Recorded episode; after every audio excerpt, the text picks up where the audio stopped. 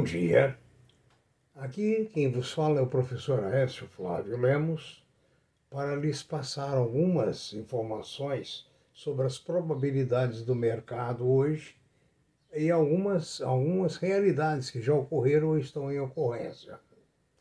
O, por favor, inscreva-se em nosso canal gratuitamente, dê o seu like e, por curiosidade, os nossos podcasts batem em muito o número de visualizações do YouTube.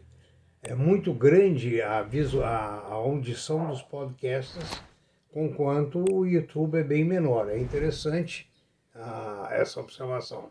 As suas dúvidas, observações e pedidos, queira mandar seu e-mail para previsõeseconômicas.gmail.com.br. A Ásia terminou agora há pouco seus pregões em baixa, em média em baixa. A Europa está operando agora em baixa.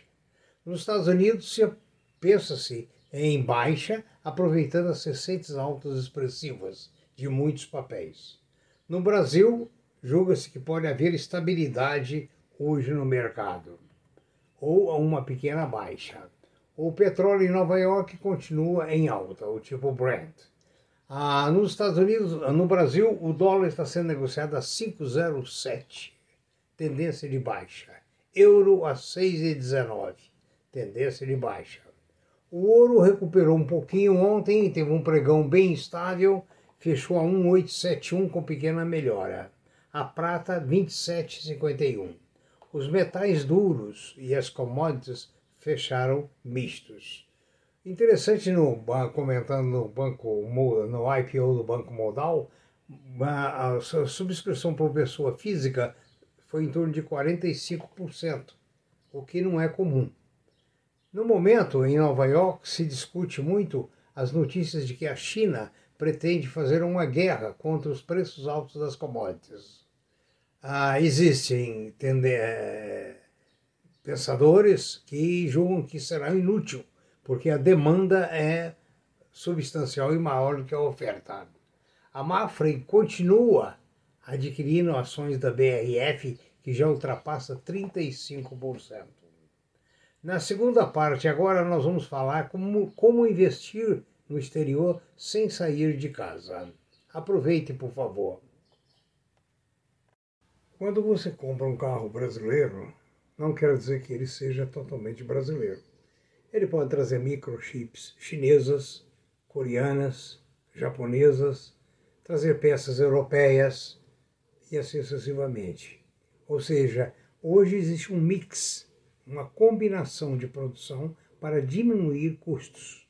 Se uma peça é mais barata ou mais eficiente a produção dela no Chile, o Chile vai produzi-la para o mundo inteiro. Então, falar que tem um carro hoje puramente brasileiro é praticamente errado, completamente errado.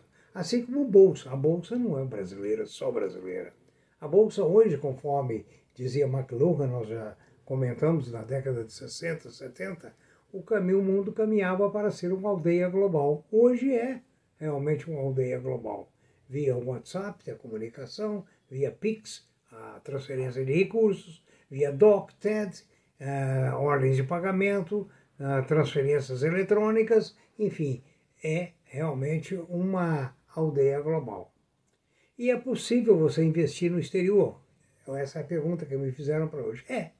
Você pode abrir uma conta no exterior ou, muito mais fácil, operar através de uma corretora brasileira que vai te vender uh, ações estrangeiras em diversos, diversas formas, diversos formatos. Por exemplo, BDRs são certificados de depósito de valores mobiliários, representando um valor mobiliário do exterior, negociado aqui dentro do país. O mercado de ações brasileiros ainda é muito pequeno quando você compara com o mercado internacional. Por isso, através de um BDR, você pode comprar ações do Facebook, da Tesla, Disney, Microsoft, Amazon, Nike, McDonald's e muito mais. Para investir em BDR, você simplesmente poderá ter, haverá ter uma conta numa boa corretora. O que é COI? C-O-I. São certificados de operações estruturadas. Estão disponíveis a investidores brasileiros através das corretoras. São muito populares nos Estados Unidos e na Europa. Na prática, são produtos financeiros que misturam aplicações de renda fixa com renda variável, dando assim maior liquidez e uma boa rentabilidade em um só pacote. Os ETFs é, incorporam não só investimento, é, oferecem maior diversidade do que comprar ações individuais, porque eles agrupam ativos diferentes de acordo com a vontade dos administradores. Então, veja bem, é outra forma que você pode aplicar o seu dinheiro. Né? É muito melhor aplicar pela corretora brasileira, acredito eu. Não tem transferência de moeda estrangeira, não tem câmbio, não tem nada. O, veja bem, o índice Nasdaq, o índice que replica o desempenho do índice norte-americano Nasdaq, é, será negociado ou está sendo negociado já no Brasil através da Bolsa de Valores. Outra coisa importante na, agora na Bolsa de Valores é o IPO da Raizen. A Raizen é a, maior, a Raizen Combustíveis é a maior produtora de álcool do país. É associada à, à distribuição de combustíveis em joint venture junto com a Shell e a Cosan, lógico. Ah, então, ela se tornou também titular de todas as ações da Raizen Energia. Então, veja bem que esse IPO, vocês devem se preparar, porque deverá ser o maior IPO da história brasileira e muito bom, porque você estará ingressando, se já não faz parte, no grupo COSAN, que é muito forte. Né? É um grupo muito diversificado e sócio da Shell, inclusive com diversas uh, ramificações do exterior. Por, por, último, comentar que a atividade de serviço nos Estados Unidos, em maio, uh, foi o maior crescimento dentro da sua série histórica. Subiu 64,7 pontos em abril para 70,4 em maio. Ou seja, é um prenúncio da retomada dos negócios, do desenvolvimento, como antes dessa praga, antes do Covid. Então, é mais uma demonstração, junto com o crescimento do PIB brasileiro, ah, junto com a arrecadação de impostos que cresceu muito.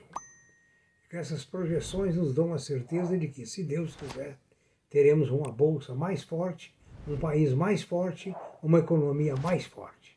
Tenha um bom dia, espero ter sido útil e qualquer dúvida, nós estamos à disposição.